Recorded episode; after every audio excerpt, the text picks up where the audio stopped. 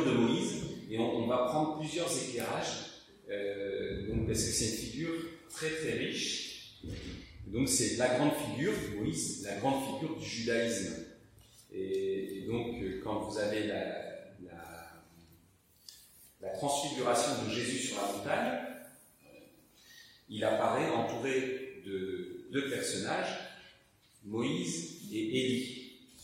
Donc Moïse qui représente donc la loi, et, puis Élie qui représente les prophètes. On parle de la loi, les prophètes, pour rappeler la, la classification des, livres euh, dans la Bible, la loi, les prophètes et les autres écrits, donc les écrits de sagesse. Donc vous avez à, à travers Moïse, vous avez cette figure de la loi. Et on met derrière Moïse toute la loi.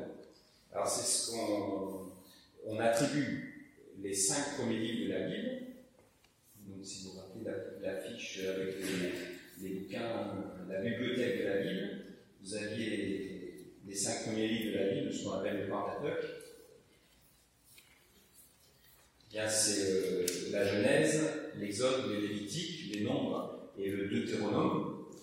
Donc c'est ce qu'on appelle dans euh, la tradition juive la loi. Donc c'est la Torah, la Torah, la loi. Quand on désigne la loi, on renvoie à la fois cette réalité euh, transmise par euh, Moïse et concrètement aux cinq livres de la loi. Torah, loi, Pentateuque. Donc nous, on va parler du Pentateuque comme catholique et les, rabbins parlent de la Torah. Euh, et donc, alors il y a une différence entre la Torah elle-même, qui est, la loi donnée par Dieu, et ce qu'on en a écrit. Donc il y a une place aussi pour euh, les traditions orales. Il y, a une trace, il y a une place pour un certain développement de la tradition à partir de, de cette loi. Parce que ce qui a été donné à Moïse est plus ample que ce qui a été mis par écrit. Et donc vous avez aussi dans le judaïsme des amplifications à travers notamment le Talmud. Et donc, euh, euh, en tout cas, il y a cette référence très forte et on dit c'est Moïse. Alors c'est ce qu'on appelle une pseudo-épigraphie. Donc on retrouve partout dans le pseudo, pseudo, pseudo-épigraphie. Donc c'est-à-dire qu'on met sur le compte d'un personnage l'écriture de tout un ensemble de livres de la Bible. Donc, dans la Bible, vous en avez plusieurs de pseudepigraphies. Vous avez, pour les cinq livres de la, de la Torah, le Pentateuque, c'est Moïse. Pour tous les écrits de sagesse, c'est euh, Salomon. Pour les psaumes, c'est David. Et donc, on dit que David est l'auteur des psaumes. C'est une manière de parler. On est sous l'autorité d'un personnage, un livre ou un ensemble de livres. Alors, ça ne veut pas dire. Euh,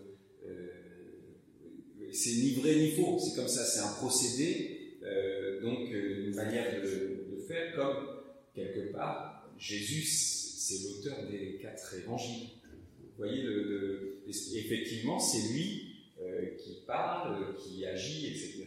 C'est pas lui qui les a écrits. Donc cette question de l'écriture directe, c'est nous, pour nous, c'est une question assez précise qu'on pose d'une manière par rapport aux nègres, sur l'écriture ou les, plagiats, etc. On est très très chatouilleux sur ces choses-là, mais c'est pas du tout la mentalité de l'époque. Donc, par exemple, Hérodote, quand il, quand il, il fait des, il, fait il transmet des discours de tel personnage euh, auguste de l'Antiquité, là, et tel général, alors euh, il dit, il a dit, de point entre les guillemets, etc. Et là, il, il, il, reprend, il reprend un discours euh, on a l'impression que c'est mot, pour mot ce que la personne a dit. Mais en fait, c'est pas du tout. L'intention, c'est de dire euh, le sens. Il a, exprimé ça. Vous voyez, mais on n'est pas. Euh, on n'attache aucune importance à la précision, au mot à mot. Vous voyez, on essaye de transmettre le, un contenu, l'idée du personnage, et on lui fait dire précisément telle et telle chose. Et vous voyez, il y a un peu de jeu. En tout cas, c'est on n'est pas du tout dans la même culture littéraire que celle d'aujourd'hui. Alors c'est important de le dire parce que du coup il y a eu un débat sur, euh, sur la, le Pentateuque en disant comment se fait-il que Moïse a décrit sa mort Et, c'est vrai que c'est un peu compliqué.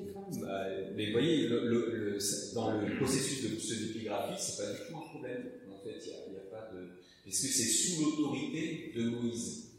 Et donc, euh, on sait bien qu'il y a d'autres mains qui sont passées par là, certain nombre.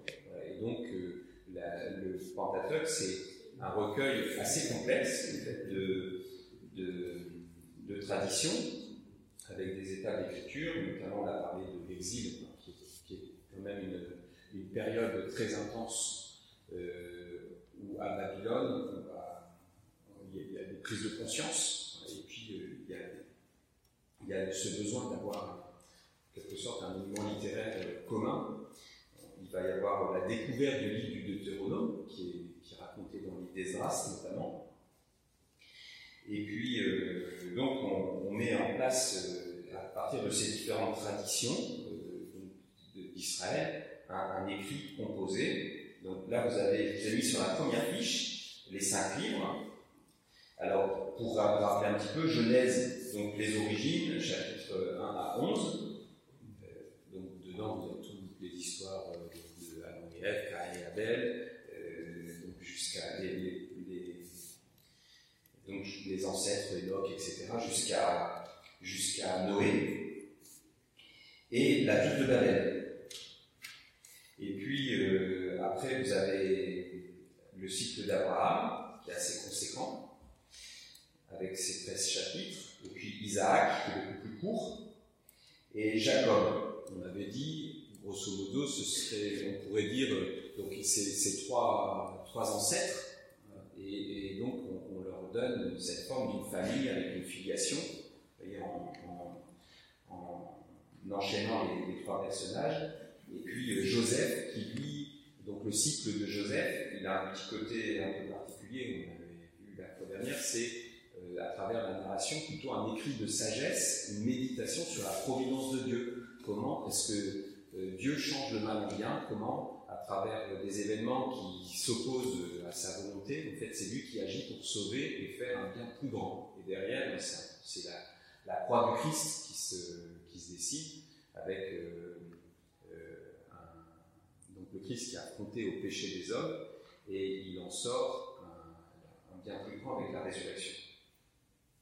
Alors, après la Genèse, on, passe au livre de l'Exode, où là vous allez trouver le récit de la sortie d'Égypte avec la grande épopée de, des dix plaies d'Égypte et de la, passage de la mer Rouge. On arrive au désert, le nom de la loi, mise en place du culte, et donc là vous avez dans, ce, dans ces chapitres euh, des prescriptions très précises sur la manière d'organiser le culte. Et donc on voit qu'on a en manché, en quelque sorte, un récit euh, de sur Moïse. Alors, un récit sur Moïse, et puis, euh, donc, euh, après des prescriptions sur le culte, et il n'y a pas encore de temple. Donc, vous voyez qu'on est quand même dans, dans le récit. Dans le récit, eh bien, on, on, met sur, à ce moment-là, des choses qui concernent quand même pas mal la façon dont on, on vit le culte euh, soit après Salomon, donc dans l'époque du premier temple, ou même dans l'époque du second temple, avec euh, la façon dont s'organise euh, le culte. Hein. Donc, on est sur, on est en train de systématiser des, choses qui, voilà, qui sont d'une époque, d'époques diverses. Après, dans le Lévitique, donc, c'est, il doit son nom L'Exode doit son nom à la sortie d'Égypte, donc l'entrée dans le désert, on commence les 40 années dans le désert, et puis normalement ça n'aurait pas duré longtemps, parce qu'on traverse, on voit Abraham, Isaac qui traversent, ils vont en Égypte, ils reviennent comme, comme ça, il n'y a pas de souci, ça prend quelques, quelques semaines comme voyage, c'est pas le bout du monde, donc 40 ans, vous voyez, donc c'est parce qu'il y a eu le refus de, du don de Dieu, il y a besoin d'une purification, etc. C'est un temps long. Donc c'est aussi à travers le temps de, l'exode au désert, l'exil et ce temps long de purification qui est raconté également. Vous avez ces surimpressions entre des époques différentes qui sont situées dans un récit, avec aussi le fait que ce récit, du coup, il prend, outre la question de son, son ancrage historique, en fait, il prend une valeur euh, intemporelle. Il, parle à toute situation humaine qui, qui, ressemble à ça. Donc, euh, le Lévitique, lui, il prend son nom de la tribu de Lévi, donc, qui est donc un, des, fils de Jacob, dans les douze tribus. Et donc, Lévi, c'est la tribu qui est consacrée particulièrement au culte, la tribu dans laquelle on prendra les prêtres et dans la tribu de Lévi, il y aura le clan d'Aaron, dans lequel on prendra le grand prêtre. Donc euh, on, s'organise au niveau du culte avec des choses très précises sur le pur et l'impur, et donc il y a, la loi de sainteté sur laquelle on va revenir. Après, il y a le livre des nombres qui prend son nom parce qu'il comporte beaucoup de généalogies. On recense les clans et les origines, donc vous avez des passages, des chapitres entiers avec des listes de noms donc euh, au début de, euh, des évangiles de Matthieu et de Luc, on fait la généalogie de, Jésus. Et donc vous avez cette, importance de, savoir d'où on est, de quelle tribu, de quel clan. Et donc on recense le peuple. Et puis vous allez intercaler dans ce livre des nombres euh, des, petits passages narratifs, la révolte du peuple, euh, le passage de Balaam, avec la bénédiction de Balaam, qui est appelé par Balak, c'est ça. Donc, euh, il vient, euh, Balak est roi de Moab, et il a peur que Israël, en traversant son pays, eux, ils veulent aller vers la terre promise, et il a peur qu'en traversant son pays, ils bouffent tout, comme des sauterelles. Donc, il envoie chercher un prophète euh, pour maudire.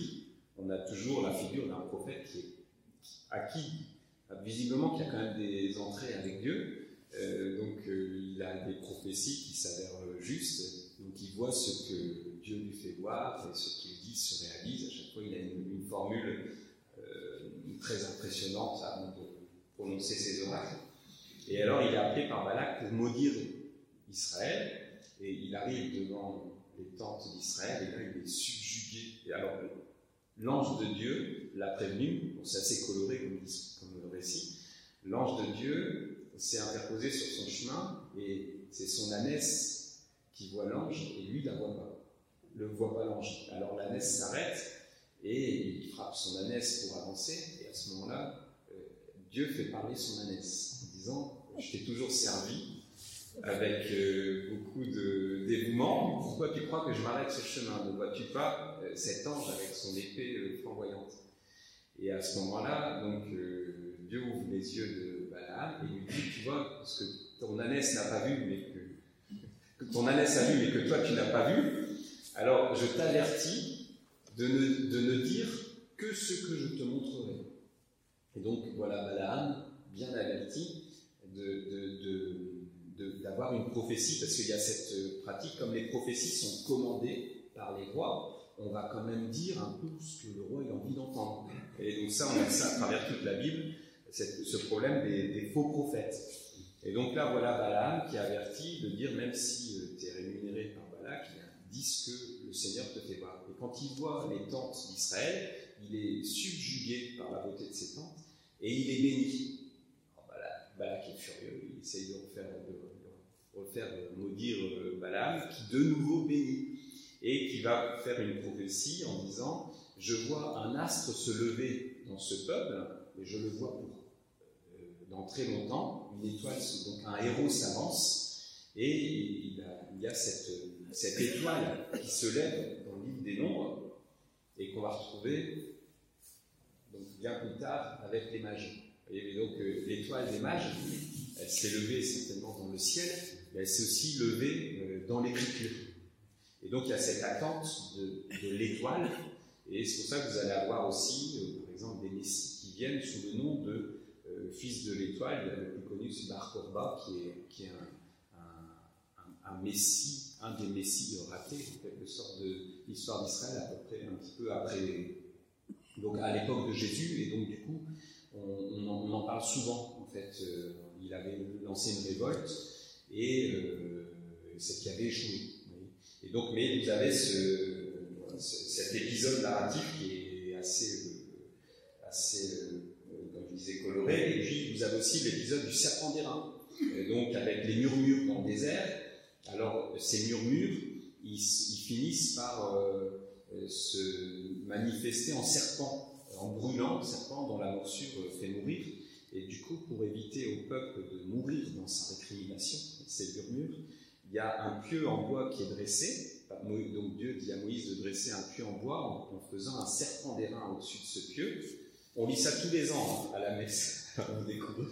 C'est pas la première fois que vous entendez.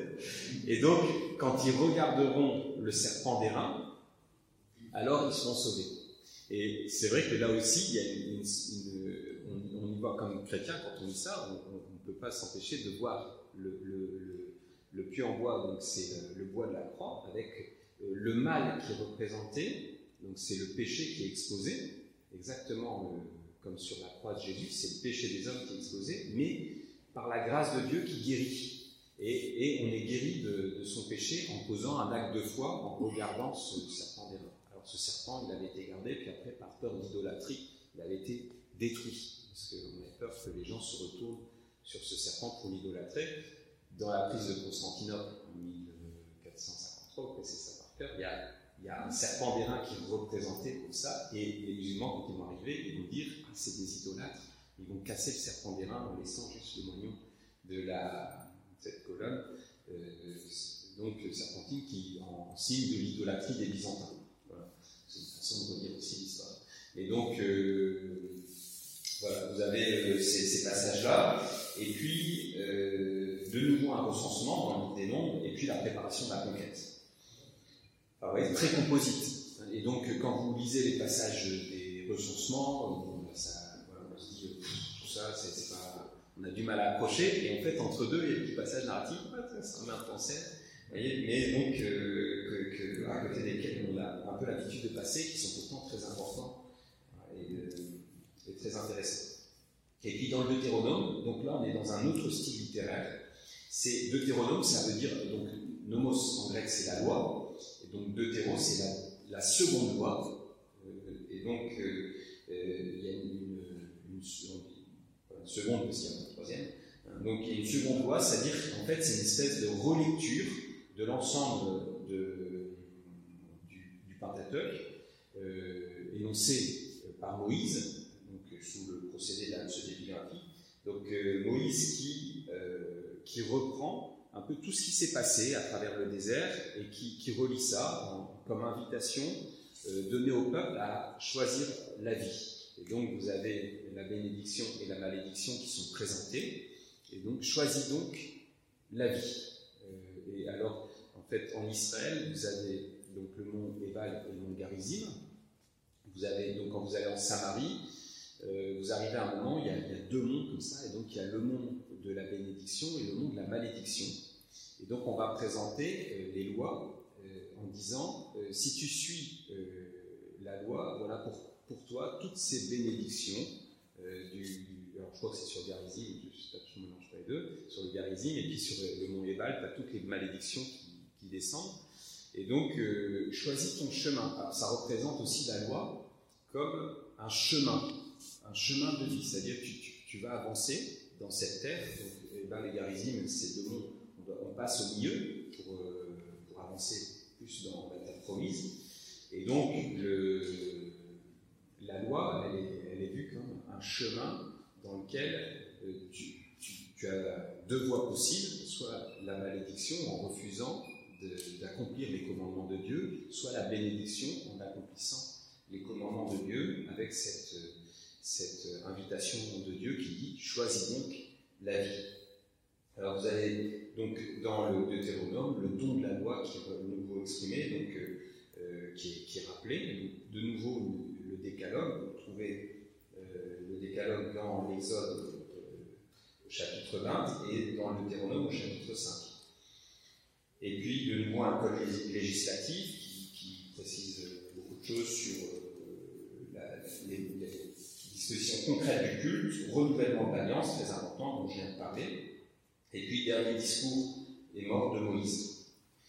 Voilà. Donc, vous voyez, ça vous fait un petit aperçu de ce monument qui est le, Pentateuque, avec ses, cinq livres qui s'achèvent aux portes de, la Terre Sainte. Et puis après, vous allez avoir le livre de Josué qui, prend le relais. Et donc, euh, où euh, on aurait très bien pu avoir, au lieu d'un Pentateuque, un hexateuque, c'est-à-dire un, six livres, euh, mais donc ça s'arrête la loi elle-même, elle s'arrête aux portes de la Terre Sainte, comme si en fait, le, peuple reste sans cesse en, exode. Euh, on, est toujours en marche. Et donc après, avec Josué, c'est euh, Jéricho, la conquête euh, de la Terre Sainte. Donc là, vous avez un modèle de conquête éclair avec Josué. Donc le peuple rentre et puis conquiert une par une les places fortes de la Terre Sainte et il s'installe. Et dans le livre des juges, vous avez un modèle d'infiltration. Alors, c'est, donc après, il y a le livre des juges, là, qui présente des héros qui sont déjà. Euh, on est dans le pays, mais c'est un pays euh, dans lequel l'unité entre les tribus et, la, conquête du pays n'est pas faite. et donc, euh, entre les deux, vous voyez, la vérité historique, elle est certainement plus côté du livre des juges euh, que, la, conquête éclair et d'un seul homme le peuple rentre en Terre Sainte avant de se disperser. Voilà. Donc euh, euh, la, Bible n'est pas non plus complètement unifiée sur ces choses-là parce que c'est peut-être pas ça l'essentiel. Donc j'ai mis un petit carré d'Égypte, j'ai appelé mon fils.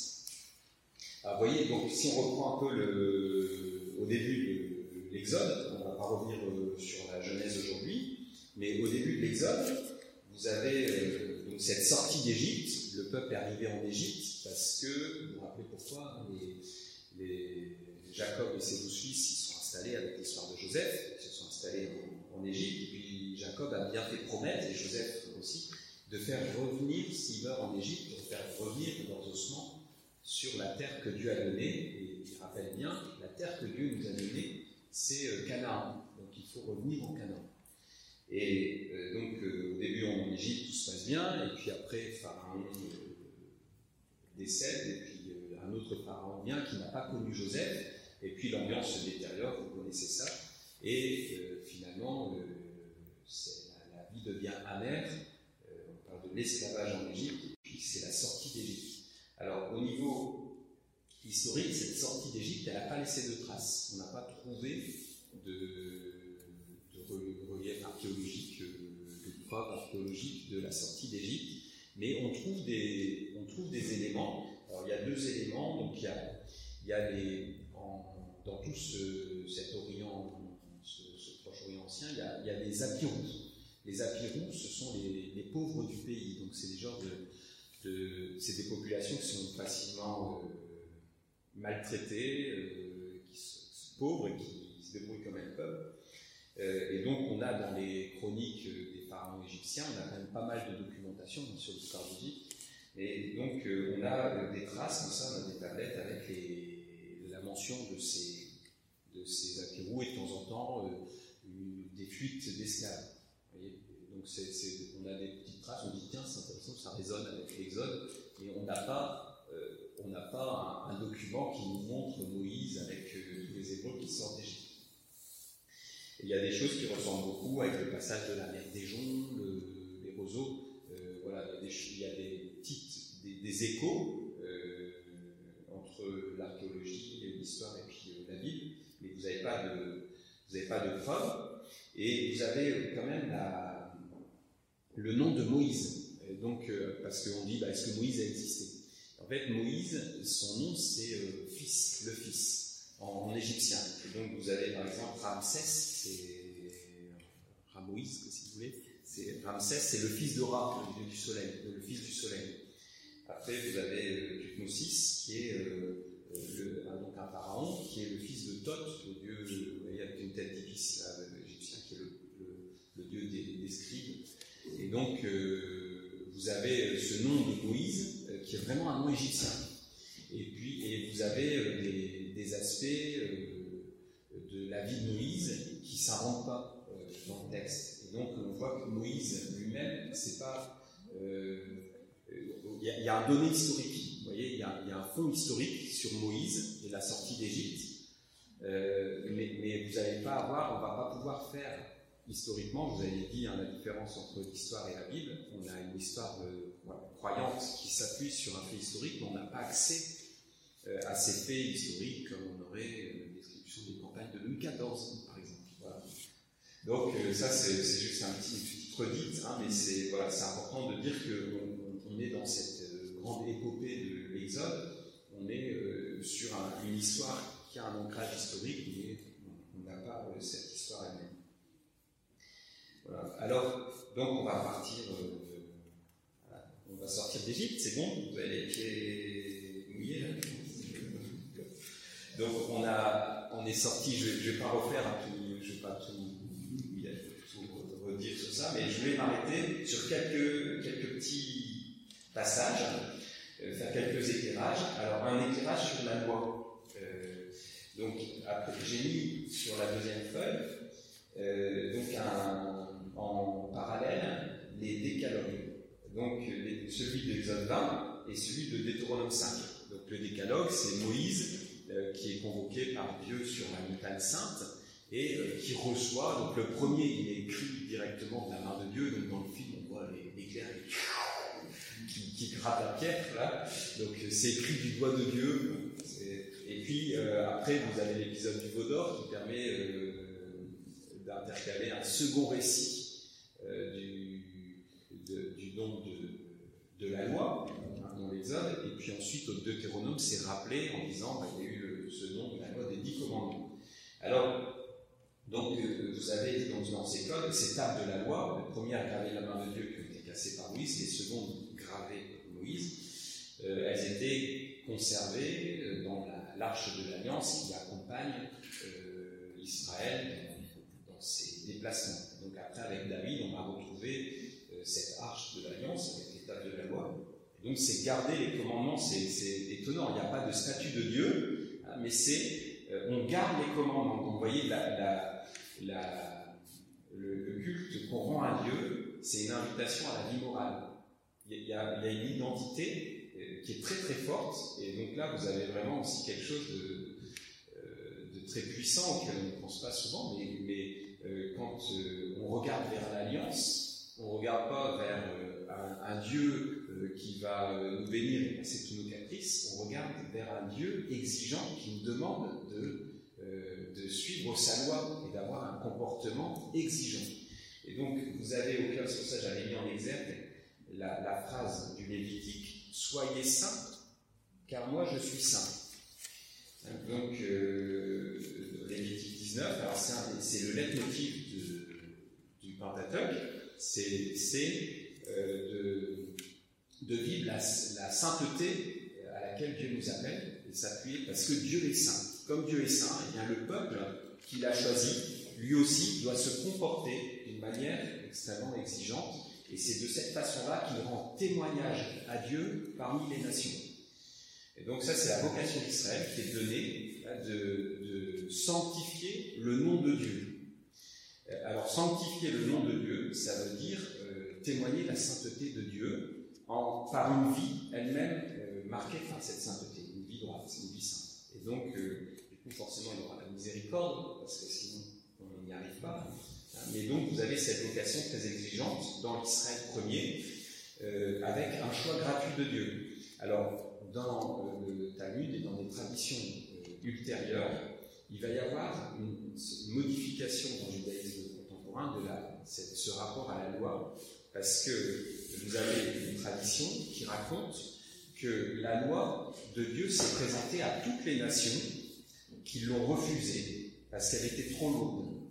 Et Israël a accepté de porter le poids, le fardeau de la loi euh, et donc euh, a ce mérite d'avoir accepté de porter le fardeau de la loi. Dans la tradition biblique et, première du judaïsme, c'est pas du tout comme ça. C'est Dieu qui choisit son peuple et qui l'éduque. Il n'y a pas un mérite particulier d'Israël, mais il a choisi un petit peuple gratuitement et par amour dont il va faire son témoin parmi les nations. Et donc là, vous avez aussi euh, différence d'interprétation quand même assez marquante, c'est une des principales, entre euh, certaines tendances du judaïsme contemporain et la version chrétienne du judaïsme, en quelque sorte, qui est de dire c'est l'élection gratuite de Dieu. C'est Dieu qui choisit gratuitement son peuple. C'est pas un mérite. On retrouve ça aussi dans la foi chrétienne. C'est par grâce que vous êtes sauvés. Donc, euh, quand on regarde ces commandements, alors il y en a 10. Alors j'ai mis C, F, O. Donc euh, C, c'est euh, dans la tradition catholique. R, c'est les rabbins. Et O, c'est les orthodoxes et, et aussi suivis par les, par les évangélistes. Alors, donc, en fait, quand vous regardez, c'est les numéros des commandements.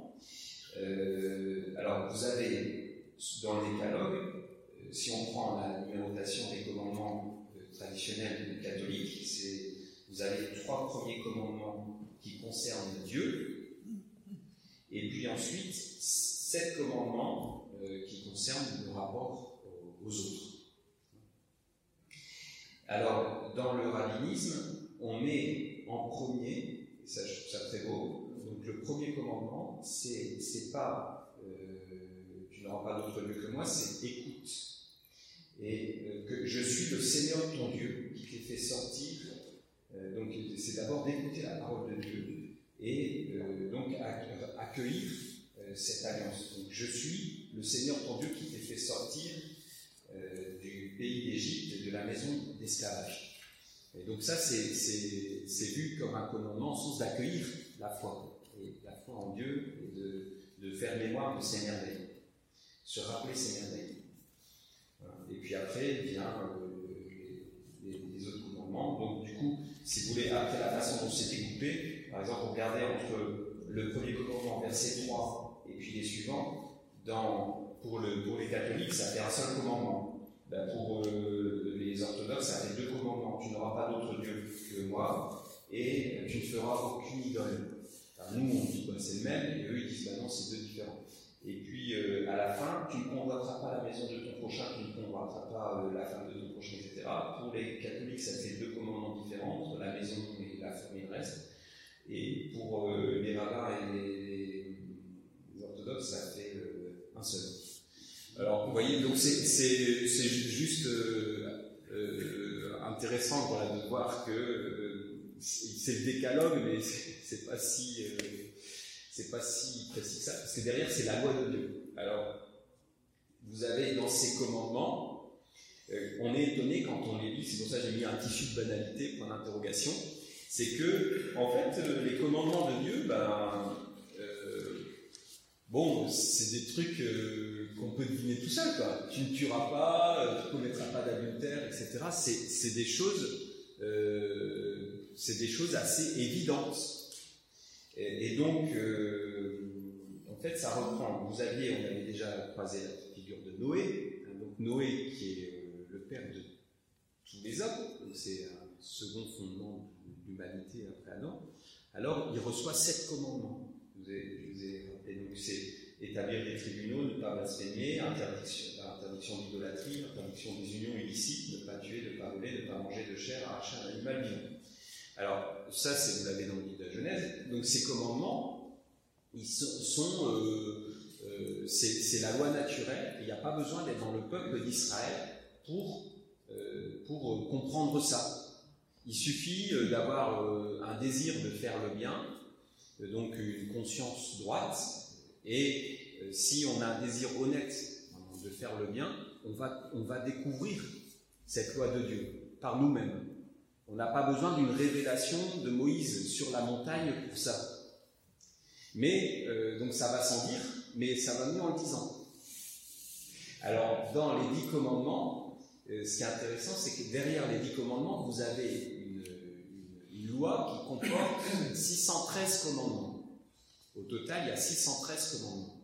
Les dix commandements, en fait, on dit, bah, c'est un résumé des 613 commandements, mais en fait, quand on regarde, bah, Pas exactement, parce que euh, les dix commandements, ils ont un caractère quand même euh, assez universelle, même l'unicité de Dieu, c'est quelque chose que l'homme peut découvrir dans sa conscience, par sa réflexion. Donc même si ça, va mieux avec une révélation, on dit par exemple en Égypte, il y a eu euh, un, culte euh, au Dieu unique. Euh, donc vous avez d'autres traditions religieuses qui, ont découvert cette vérité de l'unicité de Dieu sans révélation. Mais donc ces dix commandements en soi, ils, ils constituent pas tellement un résumé, mais plutôt une clé d'entrée. D'abord, ils montrent, on parle de fardeau de la loi, que la loi, c'est pas tant un fardeau que ça. Dieu demande des choses quand même simples et évidentes. Et donc, euh, le, après, quand on arrive sur les, sur les règles qui concernent le culte, eh bien, euh, on, peut les rattacher à, la loi de, ne pas avoir d'autres dieux, de ne pas invoquer en vain le nom de Dieu, de se souvenir du sabbat. Donc, euh, on a on a ces, ces, commandements, ces trois commandements qui concernent l'amour de Dieu, qui sont déployés dans quantité de commandements plus particuliers de la loi juive. Là, on va voir des cultes très précis, avec des aspects là, forcément, si c'est pas révélé, si c'est pas commandé par la religion, eh bien, euh, l'homme ne peut pas sucer ça de son pouce.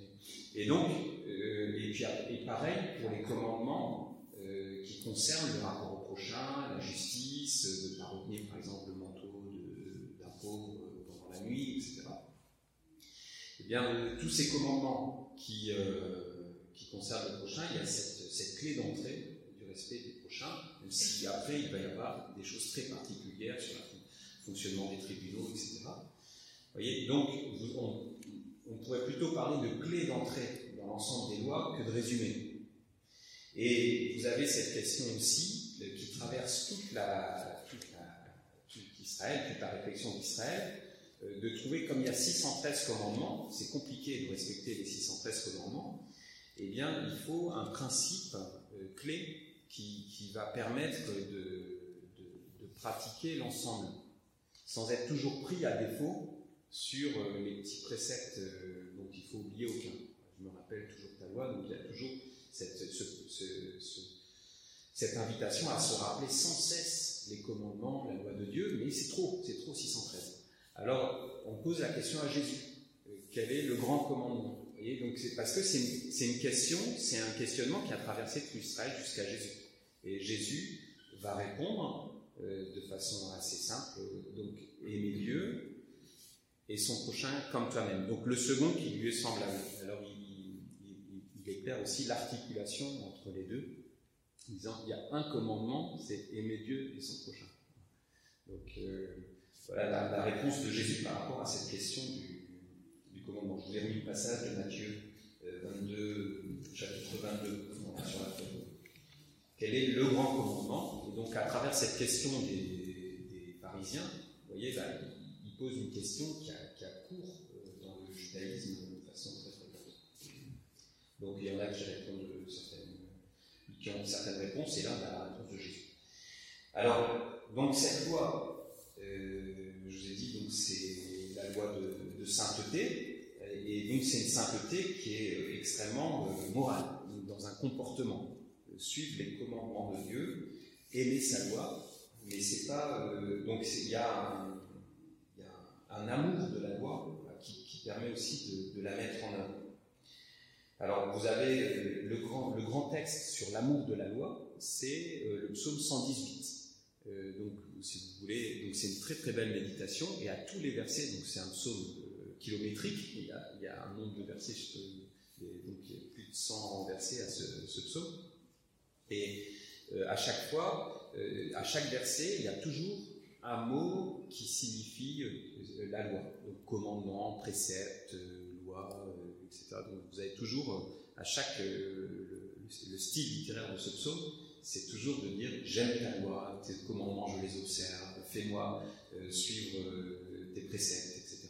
Vous avez ça à chaque psaume, et pourtant c'est beau. C'est un très très beau psaume qui, et qui est marqué vraiment par cet amour pour, la voix de Dieu. Voilà. Et donc, euh, à travers. euh, donc, ça, c'est une première. euh, c'est une lecture législative. Je dis à quelle heure Moins 5. Donc, ça, c'est une lecture législative. Euh, après, vous avez euh, aussi, euh, dans l'Exode, l'itinéraire de Moïse, qui est très intéressant, qui est un itinéraire de la, connaissance de Dieu. Hein, donc, parce que le judaïsme, c'est loin d'être juste un système juridique. C'est un, chemin de connaissance de Dieu. Et donc, c'est très im- important de voir que Dieu, à travers ses lois, propose non pas seulement une façon de vivre et d'obéir euh, qu'on aurait plutôt dans l'islam. Et quand on fait des rapprochements entre l'islam et le judaïsme, euh, entre deux, il y a quand même, vous savez, dans l'islam, il y a plusieurs courants, et les courants les plus. euh, donc la Shia, ça veut dire, les chiites, ça veut dire la voie. Et donc ça veut dire que dans les courants euh, les plus proches du judaïsme, quelque part, c'est il y, a, quand même cette ouverture à une connaissance de Dieu, qu'il n'y a pas du tout dans le sunnisme. Donc le sunnisme, c'est on obéit, on applique les commandements et on ne cherche pas à connaître Dieu. Et si euh, vous voulez avoir un dialogue avec les musulmans, ce qui est intéressant, c'est d'aller sur ce terrain, de dire euh, co- comment euh, tu, connais Dieu, qu'est-ce que ça te dit de Dieu? Et en fait, si vous rencontrez un wahhabite ou un sunnite, il ne saura pas vous dire grand-chose. Les, les soufis, qui sont les tendances les plus proches du chiisme dans le sunnisme, eux, ils ont cette ouverture-là. Dans le chiisme, il y a plus d'ouverture à la connaissance de Dieu, puisque la loi, elle est vue comme une voie à la connaissance de Dieu. Mais dans le judaïsme, c'est évident que la question, c'est de connaître, d'entrer en alliance du cœur avec Dieu. Et donc, euh, on est, on est euh, nous, comme chrétiens, où Jésus nous fait connaître Dieu, ben, on, est très à l'aise dans le judaïsme, qui, est notre, notre foi, notre religion, puisque c'est euh, connaître Dieu. Et donc l'islam fait autre chose. Ils ont fermé cette, question-là. Et, et donc c'est pas la même ambiance, le même univers religieux, et le dialogue est, pas- le même. C'est intéressant d'avoir un dialogue, mais il faut savoir sur quoi on le base. Et donc, euh, à travers la figure de Moïse, vous avez un homme qui, va à la rencontre de Dieu et qui découvre Dieu. Alors ça se manifeste par euh, des, choses très fortes et très belles. J'ai mis euh, donc, sur la quatrième fiche, vous avez le buisson ardent hein, au début. hein, donc il, voit euh, ce buisson qui brûle sans se consumer. Donc ça, ça l'interroge, il est curieux, cet homme. Donc Dieu, voyant qu'il avait un, un détour pour voir, donc par curiosité, il lui parle du milieu du buisson. Donc il appelle par son nom Moïse, Moïse, et il lui dit enlève tes, sandales, car le lieu où tu te tiens est un lieu sacré. Donc là, on est sur la montagne. Déjà, on est déjà à l'Oreb. Hein, donc il y a euh, ou le Sinaï. Vous avez deux traditions qui se mêlent dans, Pentateuque. On l'appelle soit l'Oreb, soit le Sinaï. C'est la montagne sainte. Où est-ce qu'elle exactement? On a une tradition pour la situer aujourd'hui dans le Sinaï, mais euh, on n'en est pas euh, exactement sûr. Alors, Dieu va révéler, donc il, confie à Moïse, j'ai entendu la misère de mon peuple et tout ça. Alors il, lui confie une mission. Il lui dit, euh, va, va parler à Pharaon. Il dit, je suis maladroit, je ne sais pas parler, tout ça. Il y a ton frère avec toi, Aaron. Lui, il peut parler puisqu'il parle bien. Toi, je ne sais pas s'il il était bête ou quoi. Mais Moïse, il n'était pas à l'aise pour parler devant Pharaon. Alors, donc il a son frère qui va l'assister. Et euh, donc il dit, mais si je dis aux gens d'Israël qui m'envoient, je dirais quoi? Tu t'appelles comment? Et donc là, Dieu lui révèle son nom en disant, euh, je suis qui je serai. Alors on peut traduire, euh, donc je suis qui je serai, c'est-à-dire je serai, vous verrez sur le chemin. Euh, vous, comprendrez en marchant avec moi euh, qui je suis. Je suis qui je serai. Et sinon, on peut dire aussi plus de façon essentielle, je suis celui qui est, qui est de toujours, qui était, qui vient. Donc on dit ça pour l'Esprit Saint. Dieu qui est, qui était et qui vient. Vous voyez, donc on- on- Dieu qui est. On ne dit pas autre chose de lui. Euh, et donc tu diras, je suis, m'a envoyé.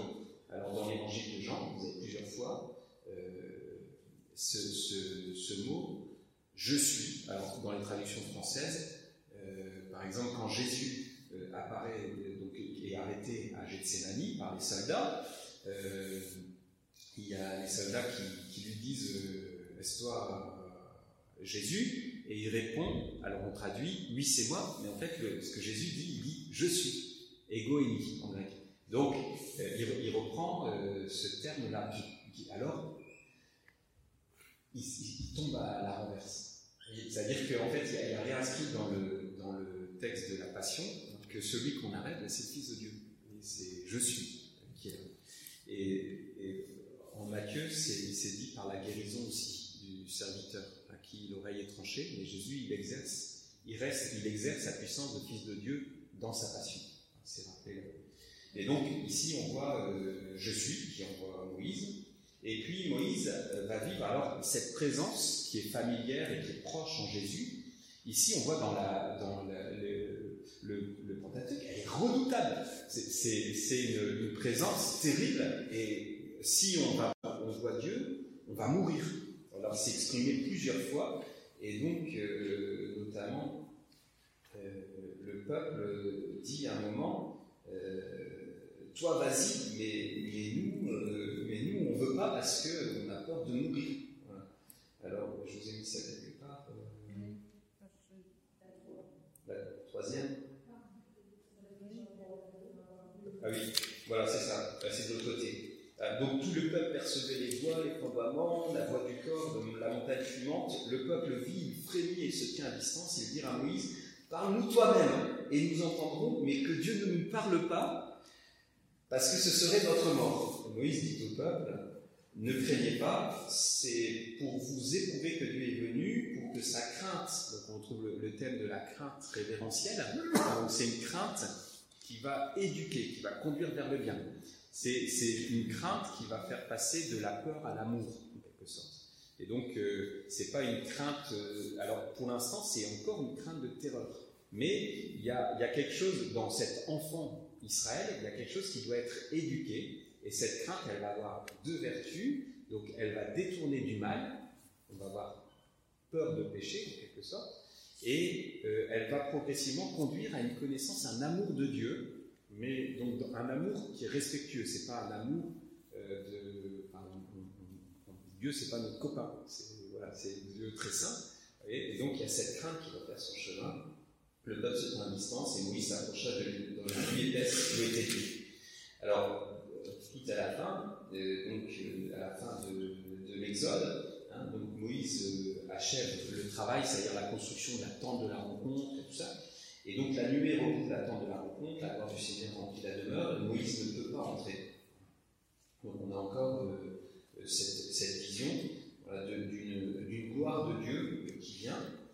Et c'est cette colonne de nuée qui a accompagné dans la journée, la nuée du Seigneur reposait sur la demeure, la nuit, un feu dans la nuée aux yeux de tout Israël. C'est une oxymore. Donc, c'est-à-dire, c'est une nuée sombre, c'est une, flamme obscure. D'accord? La, nuée. C'est intéressant parce que Dieu se donne à comprendre à travers euh, l'oxymore, donc, c'est-à-dire qu'on est, on est obligé de passer au-delà de l'image. C'est une image dont la contradiction fait qu'on ne peut pas s'arrêter sur l'image. Et, donc, euh, vous ne pouvez pas représenter une flamme obscure. Donc, euh, Dieu, il est au-delà de ça, dans un, au-delà de la connaissance. C'est-à-dire qu'on peut connaître Dieu, mais par une, espèce de suréminence du savoir. C'est pas. Il euh, faut aller au-delà de ce qu'on voit. Donc, c'est pas euh, une, absence de raison, de réflexion, de compréhension de Dieu, c'est qu'il y a une telle suréminence de sens et de, raison de Dieu que, c'est au-delà de la raison. Mais on peut s'approcher. Vous voyez, alors ça c'est quelque chose de très très fort qui nous est dit sur Dieu. Et il y a la Shekinah. Donc la Shekinah c'est la colonne, c'est cette colonne de nuée. Donc c'est la présence de Dieu. et et donc la Shekinah, elle va rentrer dans le sanctuaire, elle va habiter le sanctuaire, le temple de Jérusalem plus tard. Donc la, tente du désert, c'est tout à fait euh, temple qui va être construit en dur. Hein, donc pour l'instant, c'est une tente qu'on peut déplacer parce que Dieu accompagne son peuple Après, ce sera en dur. Et donc, euh, cette colonne, euh, cette présence de Dieu, elle vient habiter euh, le, le temple de Dieu. Et dans notre foi chrétienne, eh bien, en fait, le- lorsqu'on est baptisé, c'est la présence de Dieu qui vient en nous. Et, et donc, vous avez en Jésus le temple, il, il change. C'est plus le temple, c'est plus la tente de la rencontre, c'est plus le temple de Jérusalem. C'est ce que Jésus dit, c'est vous, euh, chacun de nous, qui accueillons en nous euh, cette colonne de nuée, cette présence euh, transformante, à la fois redoutable et sanctifiante de Dieu. Donc, euh, voilà, Shekinah, ça veut dire la demeure, la présence de Dieu. Et puis, vous avez un passage entre deux, sur lequel euh, je passe un peu. Donc, Exode 33, vous avez Moïse qui pose cette question euh, Laisse-moi contempler ta gloire. Vous voyez vraiment ce, désir de l'homme de voir Dieu. Et, et donc, euh, Dieu lui dit Tu pourras me voir seulement de dos. Donc, je te mettrai dans le creux du rocher, je, me mettrai, je mettrai la main sur toi et je passerai, et à ce moment-là, tu pourras me voir de dos. Alors, je trouve qu'il y a aussi quelque chose de très fort qui est dit sur l'expérience de Dieu, où en fait, Dieu passe dans nos vies, mais on le voit de dos, au sens où euh, on voit après coup. On voit, on voit euh, les effets de son passage, on voit qu'il était là, mais au moment où il est passé, on dit il n'était pas là. Qu'est-ce qu'il faisait? Il n'était pas là. On ne voit que de dos.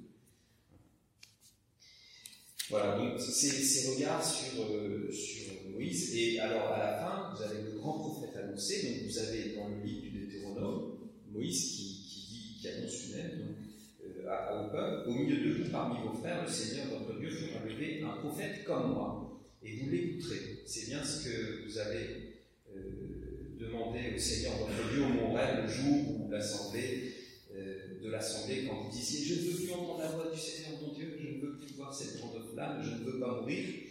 Et le Seigneur me disait alors Ils ont bien fait de dire cela, je ferai se lever au milieu de leurs frères un prophète comme toi, je mettrai dans sa bouche mes paroles et leur dirai tout ce que. Et il leur dira tout ce que je lui prescrirai. Et donc, vous avez cette attente du grand prophète annoncé. Et c'est pour ça que lorsque euh, les pharisiens viennent voir euh, Jésus, ils disent Es-tu le grand prophète? Ah, Donc, voyez à quoi ça se réfère C'est le prophète annoncé euh, qu'on attend. Donc, euh, il dit Non, je ne suis pas le grand prophète. Est-ce que Jésus est le grand prophète annoncé? Jamais. Dans l'évangile, on dit que Jésus, c'est euh, Moïse. Mais, euh, mais quelque part, à chaque fois, c'est sujet. Parce que, en fait, Jésus, il est le grand prophète annoncé, mais il est aussi plus que ça. Et donc, euh, Jésus accomplit la figure de Moïse. Il, est ce prophète qui vient de la part de Dieu, mais il est aussi le roi, le descendant de David. Il est aussi le grand prêtre. Il est, vous voyez, il est, il est plus, et il est le fils de Dieu. Et donc, on n'enferme pas Jésus dans la figure du grand prophète annoncé, mais sur la montagne, il donne la loi nouvelle avec les béatitudes. Dans le- l'évangile de Matthieu, il y a cinq discours, euh, cinq discours qui se succèdent comme par hasard. euh, les Pentateuques, il cinq livres. Donc, euh, euh, vous avez euh, tout un ensemble de résonances entre Moïse, notamment dans l'évangile de Saint Matthieu, entre Moïse et Jésus, qui accomplit la figure du prophète annoncé sans s'y enfermer. Voilà. Hein, Donc euh, voilà pour ce regard sur euh, Moïse. Et puis, je vous ai laissé notre feuille, mais c'est un, regard euh, différent, parce que voilà, pour vous dire aussi que la lecture euh, de- du livre s'épuise pas, c'est plutôt sur. euh, Donc c'est donné par, euh, j'ai eu ça, une formation sur le changement pastoral. Comment euh, traverser le désert. euh, et donc là, vous avez les étapes de la transformation. Et donc ça, c'est fait par des coachs donc de Talentéo. Donc on est dans le management et la transformation d'entreprise. Et donc vous avez une autre lecture de, Moïse euh, qui, qui va faire ce- cette transformation du peuple. Il y a 40 ans pour transformer le peuple il faut que toute la génération passe parce qu'il y a une transformation profonde. Et là vous avez mis euh, un petit peu systématisé. C'est une lecture qu'a beaucoup fait Mario Saint-Pierre. Donc c'est un, prêtre euh, qui, qui a qui dit des choses très très intéressantes. Si vous voulez acheter ce bouquin, Mario Saint-Pierre, c'est super sur euh, comment vivre un changement, une transformation. Et dans l'Église, c'est toujours un enjeu de pouvoir vivre cette transformation pastorale. Et l'Exode et la figure de Moïse, c'est une très belle source d'inspiration. Vous avez les pyramides d'Égypte, le désert au mieux, puis la terre promise à la fin. Donc, euh, vous voyez les trois petits dessins. Alors, euh, avec des, étapes, et on voit donc Moïse qui, qui arrive, donc il faut d'abord se couper, créer une rupture avec l'Égypte, puis après, il y a les récriminations, les murmures dans le désert, il y a la soif, on a envie de revenir en Égypte, il y a la, référence à l'Égypte en disant on avait des oignons, et là c'était magnifique, une idéalisation du passé qui, empêche d'évoluer aujourd'hui. Et puis, euh, apprentissage avec la rencontre avec Gétro aussi, qui lui dit tu t'y prends mal, il faut que tu t'organises autrement, et qui l'aide à, organiser des fonctionnements différents. Et puis des expériences de, vie, de, renouvellement qui vont engendrer une nouvelle euh, génération, une nouvelle force et euh, l'accompagnement de ce qui doit mourir avec respect. Euh, et puis finalement, de 40 ans, on tourne autour de ça. Ça tourne, ça tourne. Hein. Vous voyez le peuple qui, tourne dans son désert. Quoi. Donc c'est pas un itinéraire linéaire. Et puis euh, l'arrivée vers la terre promise. Voilà. Alors je trouvais que c'était intéressant de vous mettre ça aussi pour juste pour pour, comme ouverture, aussi pour dire les, lectures de la Bible, elles ne s'épuisent pas, et donc on est loin d'avoir fait le tour du Pentateuque en, une heure. Ça va comme ça? Voilà, donc euh, du coup, la fois prochaine, on, s'arrêtera sur euh, David et la royauté. Donc là, on, on entrera dans un un autre univers biblique Merci.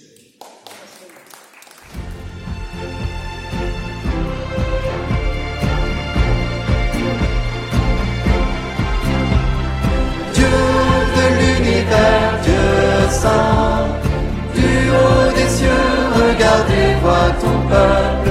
Jamais plus nous n'irons loin de toi.